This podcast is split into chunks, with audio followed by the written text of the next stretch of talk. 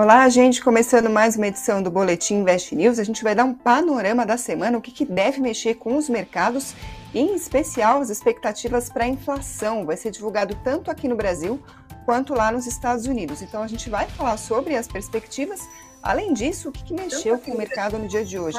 Teve focos com projeções para PIB, Selic, IPCA. Além disso, a gente vai fazer um resumo das notícias que mexeram com o mercado e para comentar esses temas, quem está comigo hoje não tenho nem roupa para anunciar, mas vou assim mesmo, senhoras e senhores, Sami Dana no Boletim Invest News. Seja muito bem-vindo, Sami. Muito boa noite, Karina. É um prazer, é meu. Eu que não tenho roupa, inclusive está frio hoje aqui em São Paulo. Começou o dia frio, o inverno uh, paulistano chegando. Boa noite a todos, com muitos temas. Semana que promete uma semana importante e já começa bem, né? Diríamos que agosto tem sido um mês bom aí, na verdade, recuperando aí desde de junho, né, apanhando muito a bolsa, mas foi justamente na semana passada que a bolsa virou novamente o jogo e já estamos trabalhando no campo positivo, Karina. É isso aí, a gente vai chegar lá, vai chegar no Ibovespa, mas vamos para blocos então. Primeiro a gente vai falar das perspectivas para a inflação aqui no Brasil. Como eu comentei, nessa semana tem divulgação do IPCA de julho, isso, claro, deve movimentar bastante os mercados, especialmente depois da última divulgação da taxa Selic pelo Copom, que indicou ali o que deve acontecer com o rumo dos juros tem também ata do Copom nessa semana, ou seja, inflação e taxa de juros estão bastante aí sob as atenções nessa semana. O nosso IPCA sai na terça-feira, só para a gente ter uma noção, na divulgação passada, o IPCA de junho ficou em alta de 0,67%, uma aceleração, porque em maio tinha ficado em 0,47%. Como também um, um termômetro para a gente tem o IPCA 15, que é uma prévia da inflação que conta ali os primeiros 15 dias de cada mês, só para a gente ter uma noção do que está acontecendo com os preços. O IPCA 15 de julho ficou em 0,13%, abaixo do IPCA 15 de junho, ou seja, indicando aí uma desaceleração, tinha ficado em 0,69%. Além disso, essa taxa de 0,13 do IPCA 15 que a gente viu no mês passado foi a menor variação mensal desde junho de 2020. Em 12 meses, a inflação, considerando ainda o IPCA, está em 11,39%, bem acima da meta do Banco Central, que é de 3,5%, ainda que tem aí uma margem de tolerância, ela é de um ponto e meio só, ou seja, já passamos e com folga. Falando sobre perspectivas de inflação, a gente teve hoje a divulgação do Boletim Focus, que traz aí a perspectiva de centenas de economistas, analistas, diversas casas sobre os principais indicadores da economia brasileira.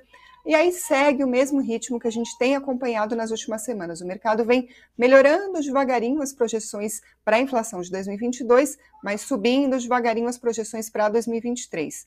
Para esse ano, então, o IPCA, a projeção do Focus, passou de 7,15 para 7,11, para o ano que vem, 5,33 para 5,36%. Sami, na sua avaliação, o que, que, explica esse movimento do mercado ir baixando as projeções para o IPCA agora em 2022, mas em compensação para 2023 está subindo? É, na verdade, os analistas e, e economistas das instituições financeiras que respondem blocos estão é, entendendo uma transmissão de inflação. Então, esse auxílio é, é, sendo majorado, né, o Auxílio Brasil, não só ampliado, como também aumentado de 400 para 600 reais, assim como Vale Gás em dobro, Vale Caminhoneiro e por aí vai, é, pode dar inflação. Então, a inflação se transmite desse ano para o outro ano. Lembrando que esse ano a gente teve um contrapeso, né? A gente teve redução do, do ICMS, a gente teve reduções também nas tarifas de energia, nas tarifas de telecomunicações e alguns outros impostos. Reduções que não devem continuar, ou seja, uma vez você reduziu, você precisaria, para compensar efeito, reduzir todo mês, o que é absolutamente inviável. Então, o mercado entende que teremos inflação para o ano que vem acima do projetado.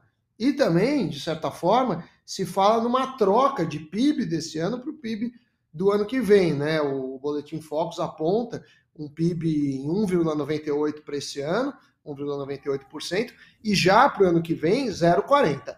É verdade que esse ano começamos com um PIB de 0,4 pela projeção do Boletim Fox, e agora a gente viu um erro aí de quase quatro vezes mais.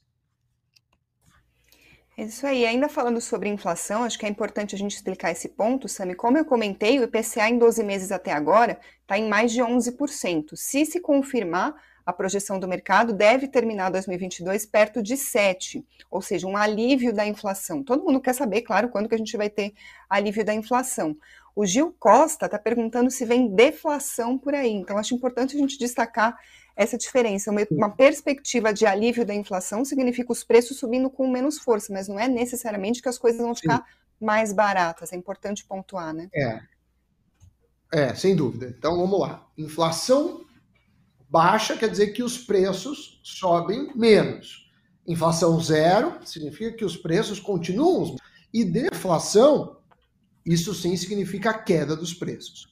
Há uma aposta grande que amanhã, quando será divulgado o IPCA, teremos deflação, ou seja, uh, que o mercado, né, que o IBGE apure que os preços caíram.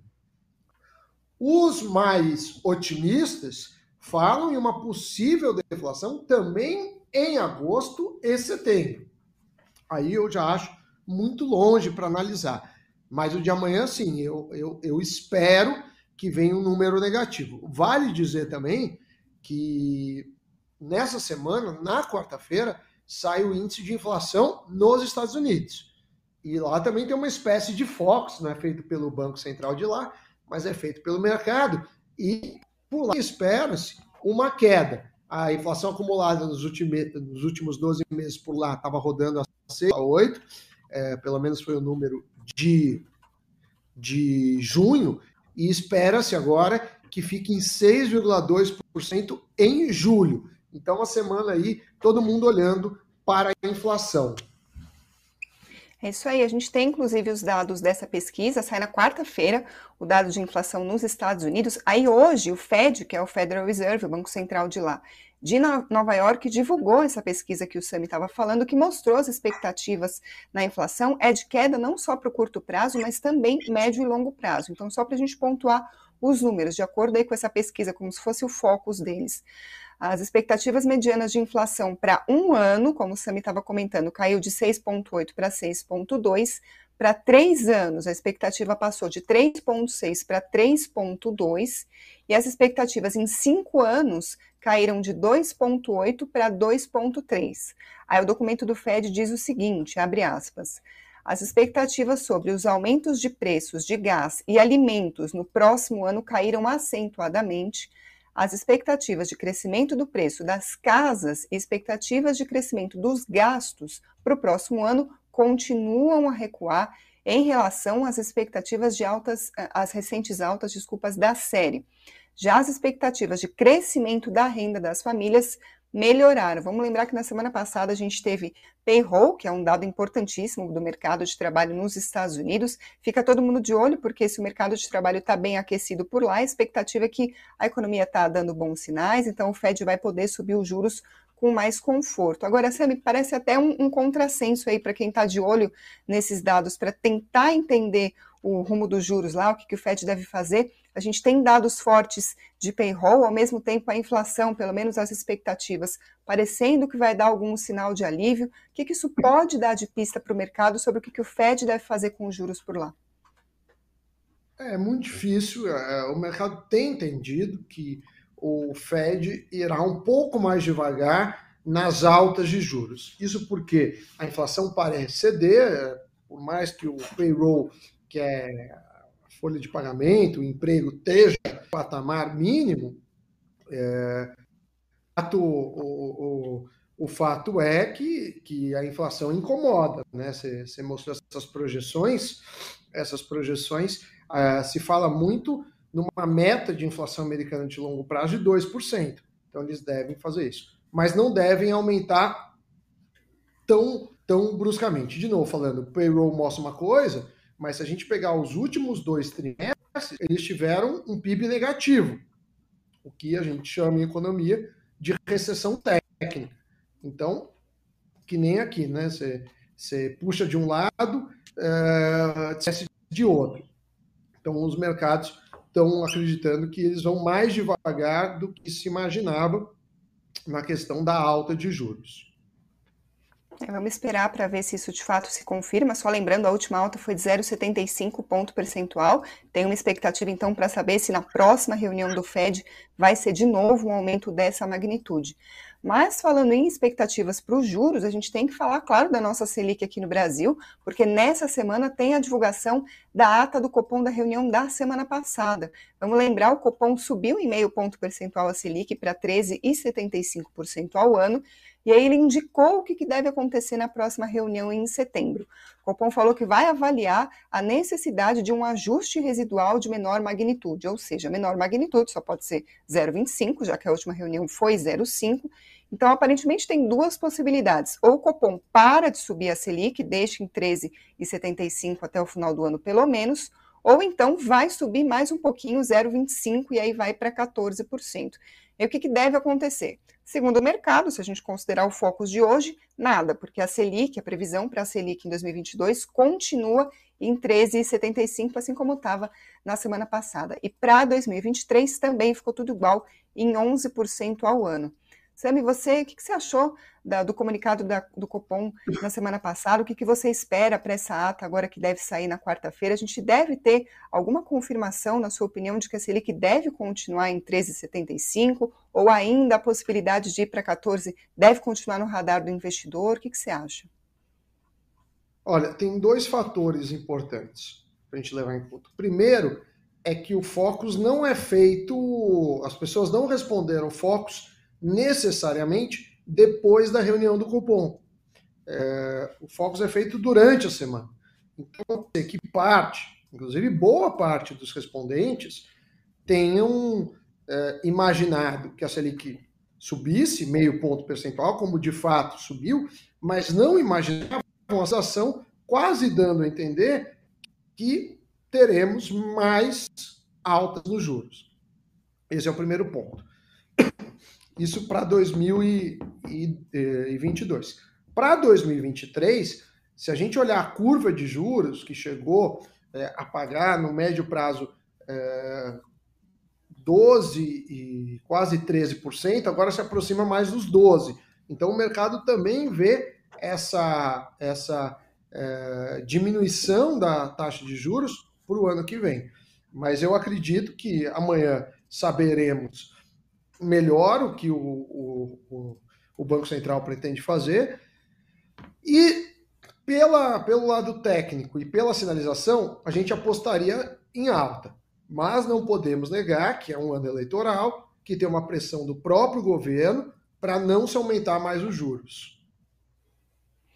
É isso aí. Para a gente fechar, então, as nossas projeções, ainda falando sobre o Focus, o Sami também comentou, mas é bom aqui a gente aprofundar um pouquinho a projeção do PIB, que continua também num movimento parecido né, com o que a gente viu nas últimas semanas. Quase estável, na verdade, mas o que a gente tem visto é o mercado mudando aos pouquinhos a projeção para o PIB de 2022 e mudando para cima. Passou de 1,97% de alta para 1,98%. Quase nada, né? 0,01 ponto percentual. E para o PIB de 2023 ficou em 0,4%. Sabe, as últimas semanas, quando a gente vê o mercado melhorando bem devagar, mais melhorando a projeção para o PIB de 2022, em compensação para 2023, um crescimento tão fraco assim, de 0,4%.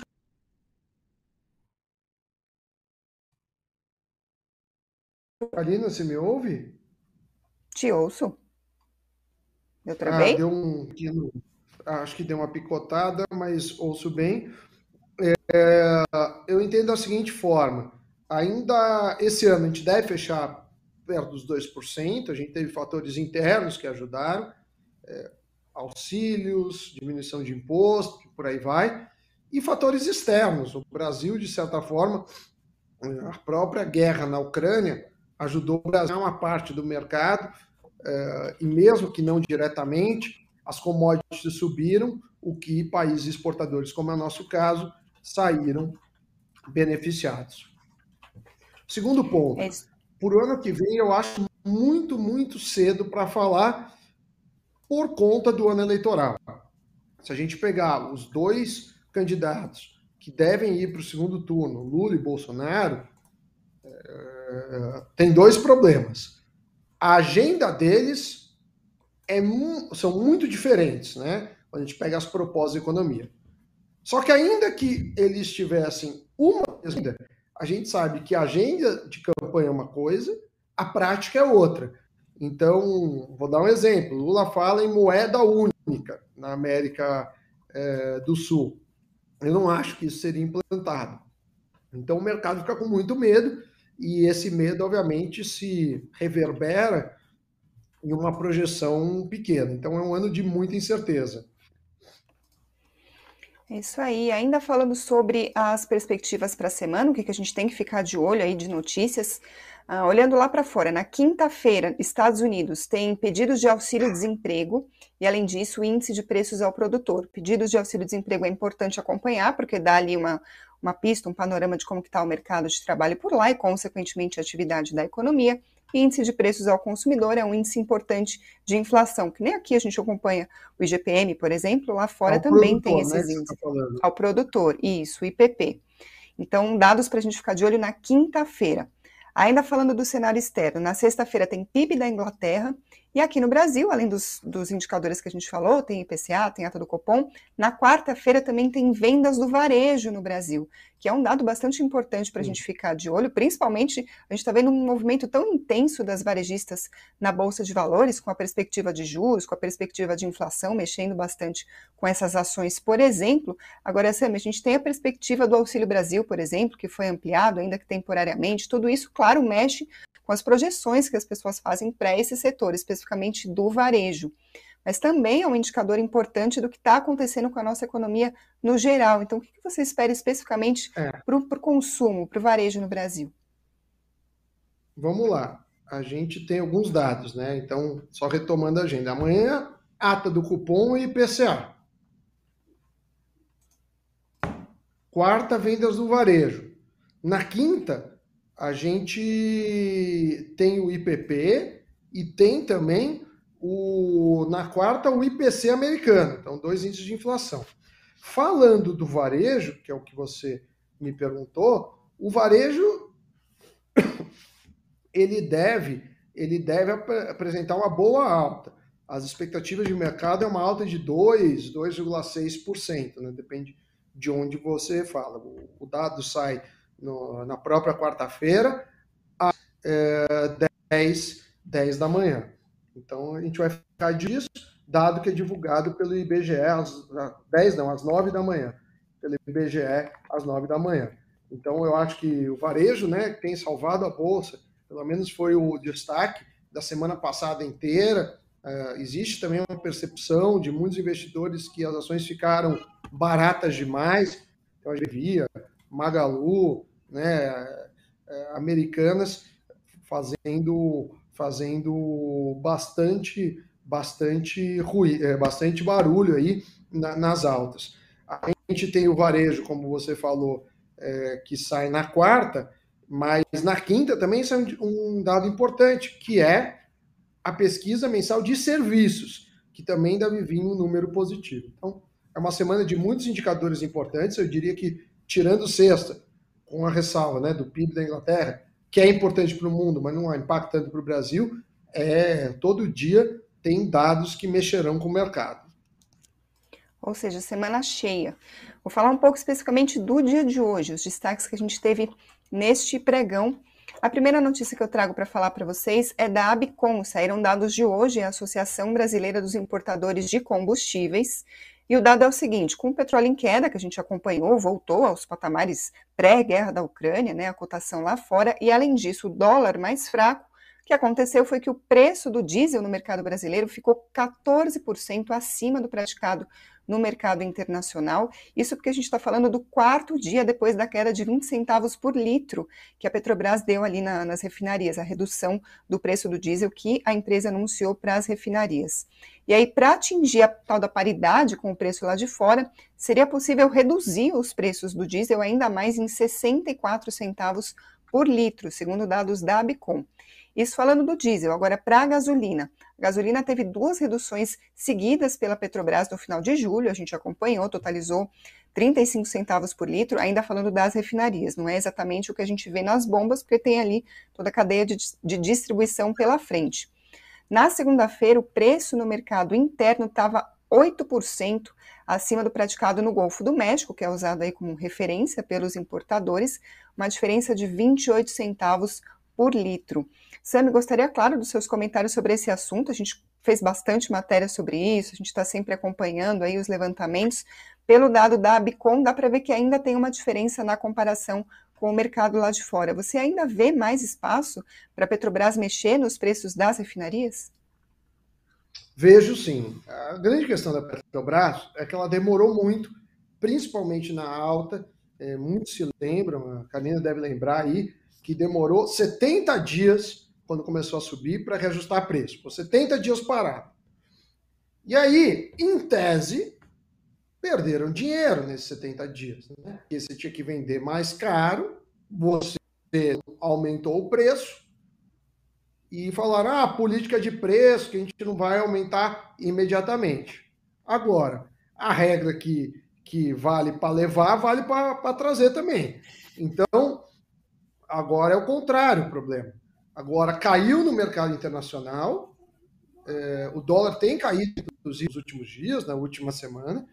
Poderia já estar tá mais barato, mas eles querem manter isso. Eu sou a favor de diminuir a periodicidade e transferir mais para o mercado. Ainda que eu entenda que isso tenha mais imprevisibilidade para os caminhoneiros, é o mais justo. O mercado tem um preço, talvez não diariamente, mas você sabe que, por exemplo, toda semana vai ter uma nova divulgação. E aí a gente não fica retendo isso. É, preços que se estariam, se, se a Petrobras tivesse concorrência, fosse privatizada, ela andaria com o mercado, como ocorre em vários outros países. Então, sem dúvida, há espaço, o preço do mercado internacional é fundamental, até porque se ela não baixar, vai começar a ter gente trazendo e vendendo mais barato, e isso deve, deve acertar o preço. Mas, mas eles estão segurando, é, é, é estranho, e eu acho que é uma política, um caminho ruim que a Petrobras opta. Isso aí. Seguindo para as notícias de hoje, então, tem notícia sobre o cenário político. O presidente Jair Bolsonaro esteve hoje no evento da Febrapan, em São Paulo. Tem gente comentando aqui no chat, inclusive. Uh, ele pediu para que os banqueiros reduzissem os juros cobrados sobre empréstimos consignados para pessoas inscritas no BPC, que é o Benefício de Prestação Continuada. Ele disse o seguinte: vou ler um trecho da declaração do Bolsonaro. Abre aspas, falo a, faço apelo para vocês agora. Vai entrar pessoal do BPC no consignado. Isso é garantia, desconto em folha. Se puderem reduzir o máximo possível, fecha aspas, ou seja, pedindo para os bancos concederem esse crédito. Ele citou, inclusive, o episódio em que ele pediu para empresários do setor de supermercados uh, reduzirem a margem de lucro para produtos da cesta básica, para controlar ali a, a inflação. Ele reconheceu que existe um problema de inflação, inclusive. Em que contexto ele disse isso? Aí voltando a falar da questão do crédito uh, para a BPC. Teve uma lei sancionada na última quarta-feira que autoriza a concessão de crédito consignado a inscritos em programas de renda do governo ao limite de 40%. Só que os bancos aparentemente não estão querendo topar, eles resistem a aderir a essa proposta. Por exemplo, o presidente do Bradesco, o Otávio de Lazari Júnior, falou na sexta-feira que o Bradesco não vai operar o empréstimo consignado do Auxílio Brasil pelo caráter transitório, e aí assim de risco do benefício. O Auxílio Brasil de 600 reais vence em dezembro, a gente estava inclusive comentando isso. E ainda no bloco de notícias, de última hora, acabou de sair, agradeço a minha colega Érica Martim por ter mandado aqui para a gente o aviso, saiu o balanço do Itaú, que teve lucro recorrente de 7,67 bilhões de reais, uma alta de mais de 17%, na comparação com o mesmo período do ano passado. A inadimplência ficou em 2,7% contra 2,3% no mesmo trimestre do ano passado, e as receitas de tarifas foram a 10,49 bilhões de reais, um aumento de mais de 8%, novamente na comparação anual. Nesse cenário, então, passando para o fechamento do mercado, o dólar hoje caiu 1,06% a R$ 5,11. O Bitcoin, por volta das 18, subia 3,17% aos 23.999 dólares. E o Ibovespa hoje subiu 1,81% aos 108.402 pontos, muito puxado pela Petrobras, que tem um peso importante na composição do Ibovespa, que é o nosso principal indicador da Bolsa Brasileira. A Petrobras subiu mais de 5% hoje, tanto nas ações ordinárias, que é a Petro 3, quanto nas ações preferenciais, que é a Petro 4. De acordo com operadores ouvidos pela agência Reuters, essa alta da ação da Petrobras vem em meio a operações que estão mirando no dividendo bem gordo que foi anunciado pela Petrobras no fim de julho, vão ser mais de 87 bilhões de reais, e isso vai ser pago só para quem tiver a ação da estatal no dia 11, ou seja, por isso que a gente vê esse movimento do mercado. Desde o anúncio, no último dia 28, a ação da Petrobras já subiu mais de 16% no acumulado, ainda segundo a agência de notícias Reuters. Tirando a Petrobras, vou passar para outros destaques no mercado de ações hoje, liderando as perdas do Ibovespa, vem a JBS, caiu 3,64%. Como pano de fundo, a gente teve o resultado trimestral da concorrente Tyson Foods no segundo trimestre, teve receita acima do esperado, mas o lucro veio abaixo das expectativas. Completando o pódio, Local Web caiu 2,35% e MRV 1,93%. Na outra ponta, a Redditor liderou as altas, subiu 6,61% e Sul América 6,47%. A gente está vendo empresas do mesmo setor aí no pódio de hoje. Analistas do Bradesco BBI chamaram a atenção para dados da ANS, Agência Nacional de Saúde, sobre novas adições em plano de saúde aqui no país. E eles avaliaram que o setor continua a crescer num ritmo forte, seguindo o mercado de trabalho. E aí, completando o pódio de hoje, a Gol subiu 6,41%.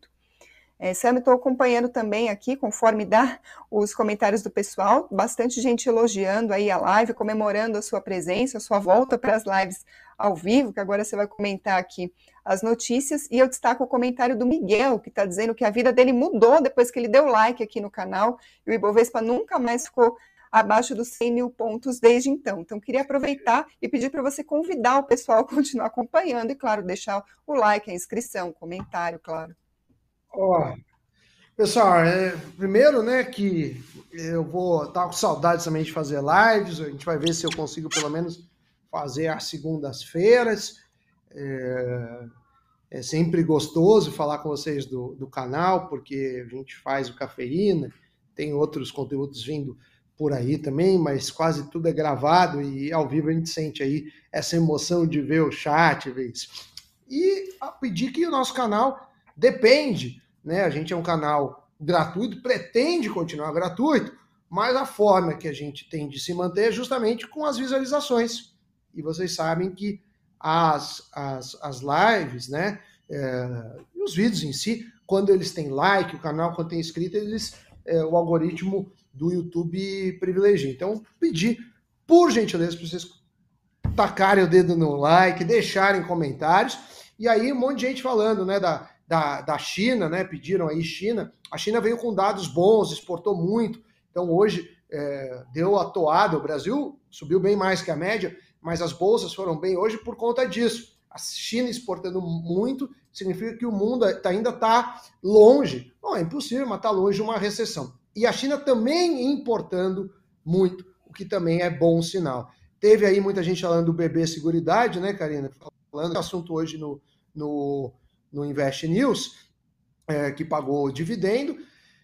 E a gente, a gente tenta aí, a gente não garante que o Ibovespa vai dar like e vai subir, mas o que a gente garante é que a gente tenta explicar da, da melhor forma, do jeito mais simples as notícias, para você tomar as melhores decisões financeiras.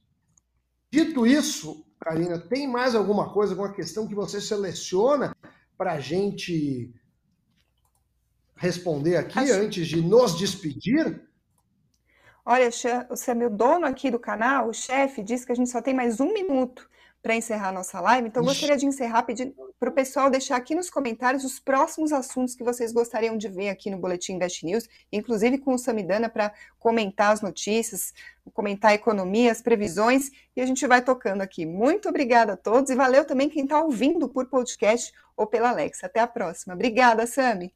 Até a próxima. Tchau, tchau, gente. Obrigado.